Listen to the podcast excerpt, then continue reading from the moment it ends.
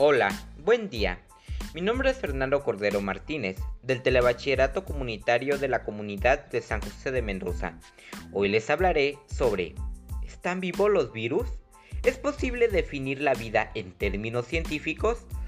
Lo interesante del tema es que se habla del concepto virus, que ya todos conocemos debido a la presente pandemia de COVID-19. Se trata de organismos que en diversas perspectivas se pueden considerar vivos y que además son la causa de la mayor parte de las enfermedades que afectan a la salud del ser humano. Lo que me resultó agradable del tema fue los diversos puntos de vista y sus justificaciones de personas especializadas en el asunto. Me pareció curioso los datos sobre la alta cantidad de virus que diariamente se encuentran en nuestro planeta y las siguientes consideraciones. Los virus están vivos, puesto que una vez que están dentro de una célula, son la célula. Los virus están entre lo vivo y lo inerte, puesto que no tienen células y no producen energía mediante la respiración, una definición clave de los organismos vivos. Si tomamos en cuenta las características que hacen un ser vivo diferente a los demás, entonces los virus no están vivos. Son difíciles de comprender por sus características físicas y los científicos no han podido determinar si están vivos. Sin embargo, para concluir, pienso que la determinación de que un virus esté vivo dependerá de la definición que le demos a la vida.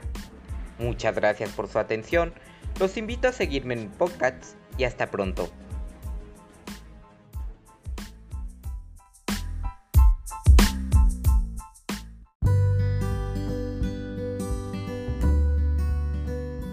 Hola, buen día. Mi nombre es Fernando Cordero Martínez, del Telebachillerato Comunitario de la Comunidad de San José de Mendoza. Hoy les hablaré sobre la pregunta, ¿puedes pedirle a alguien que elija por ti? En lo personal, yo creo que no. Solo nosotros podemos tomar las decisiones que consideramos mejor para cada momento de nuestras vidas. Mi respuesta está basada en las ideas de Kierkegaard sobre la angustia que provoca optar por una o más posibilidades. Cada ser que puebla este mundo posee unas características o propiedades que son permanentes y que hacen de él lo que es. Es verdad eso que algunos dicen de que yo soy así y no puedo cambiar. Claro que no. Kierkegaard te gritaría que esa afirmación no es cierta. Tu identidad no está determinada. Tú la vas decidiendo con cada una de tus elecciones.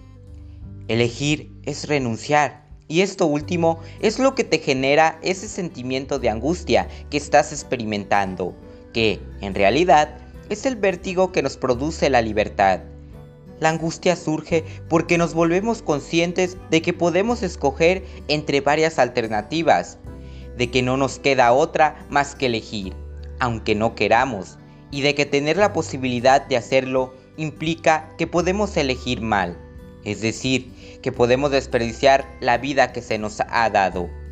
Puedes pedir un consejo, pero no puedes esperar a que alguien elija por ti. Puedes aconsejar a otro, pero no puedes elegir por él. Considero que la mejor manera de actuar es de manera consciente, con toda la responsabilidad al hacer una elección que de algún modo repercute en tu vida. Yo le diría a un compañero del TBC que la angustia que se experimenta al elegir es muy natural. Significa que está reflexionando sobre su persona, qué es lo que quiere cambiar y cuál es la mejor alternativa que puede tomar para su bienestar. Recuerda, solo tú eres responsable de cada decisión que tomas en la vida. Piensa en tu futuro, en las consecuencias de cada elección, en lo mejor para ti y solo para ti. Muchas gracias por su atención. Que pasen muy buen día.